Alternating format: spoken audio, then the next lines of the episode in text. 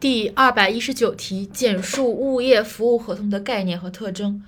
物业服同服务合同是指物业服务人在物业服务区域内为业主提供建筑物及其附属设施的维修养护、环境卫生和相关秩序的管理维护等物业服务，业主支付物业费的合同。首先，一方物业服务人范围在物业服务区域内。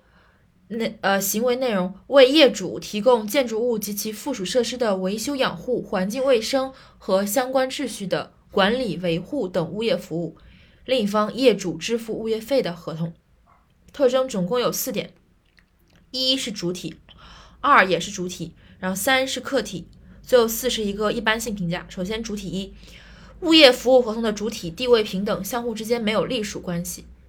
强调的是平等性，因为物业合同这种特殊的合同类型，往往可能会被人认为是有这个呃隶属关系，但实际上没有隶属关系，所以是物业服务合同的主体地位平等，相互之间没有隶属关系。第二，主体二，作为合同一方当事人的物业服务人，包括物业服务企业和其他管理人，就是物业服务人的范围。作为合同一方当事人的物业服务人，包括物业服务企业和其他管理人。第三，客体。物业服务合同是以劳务为标的的合同，强调它的客体是劳务。